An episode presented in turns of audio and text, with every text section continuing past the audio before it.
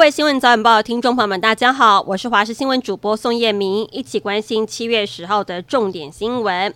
台北市大同区南京西路跟贵德街口在八号深夜路面出现了坑洞，北市府紧急抢修，在今天凌晨发现了南京西路三百一十一号前面路面依旧是有坍塌的现象，卫工处研判是因为。损坏的污水管线，因为临近淡水河畔，受潮汐变化影响，污水管止水困难。市府已经在现场成立前进指挥手，持续的抢修，以及根本解决问题。但是能否在今天恢复双向通车，公务局坦言还是未知数，在努力当中。高雄市的凯旋夜市爆发了经营权冲突，负责管理夜市的元凯资产公司发出了公告，摊商需在十六号之前跟元凯公司完成签约缴费，如签约摊位未达成六成，夜市将结束营业，摊商也忧心将没了生计。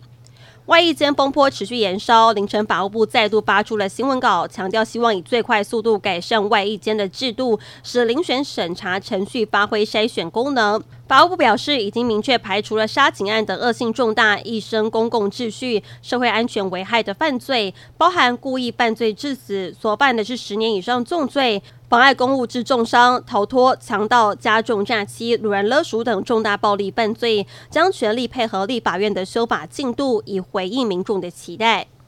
北科大资材营二十七名学生日前到台北市市民大道一间热炒店临时用餐，饭都还没上齐就刻完七十人份的两锅饭，却抱怨吃不饱，上网狂洗一星负评，令老板无言，根本来不及煮饭，有问题吗？学生的行为也再度惹怒了网友。北科大学生昨天晚上晒出跟店家合照，表示已经和解了，却有不少人不满，道歉还在笑，让学生们再度澄清。乌克兰副国防部长马里亚尔在八号坦承。是乌克兰炸了克里米亚大桥。根据美国杂志跟网站财经内幕报道，马里亚尔在 Telegram 的发文上列出了乌俄战争爆发以来乌克兰士兵的各项战绩，并且提到攻击克里米亚大桥的目的是为了要切断俄军的补给线，连接克里米亚半岛跟俄罗斯本土的克里米亚大桥，去年十月八号突然爆炸起火。事后，俄罗斯总统普丁痛批这是一种恐怖主义行为，而乌克兰方面一直没有正式承认炸毁了大桥。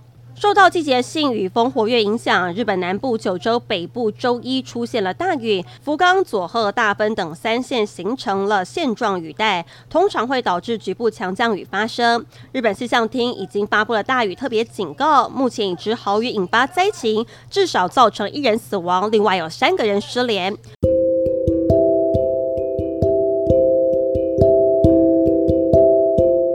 以上新闻内容非常感谢您的收听，我们再会。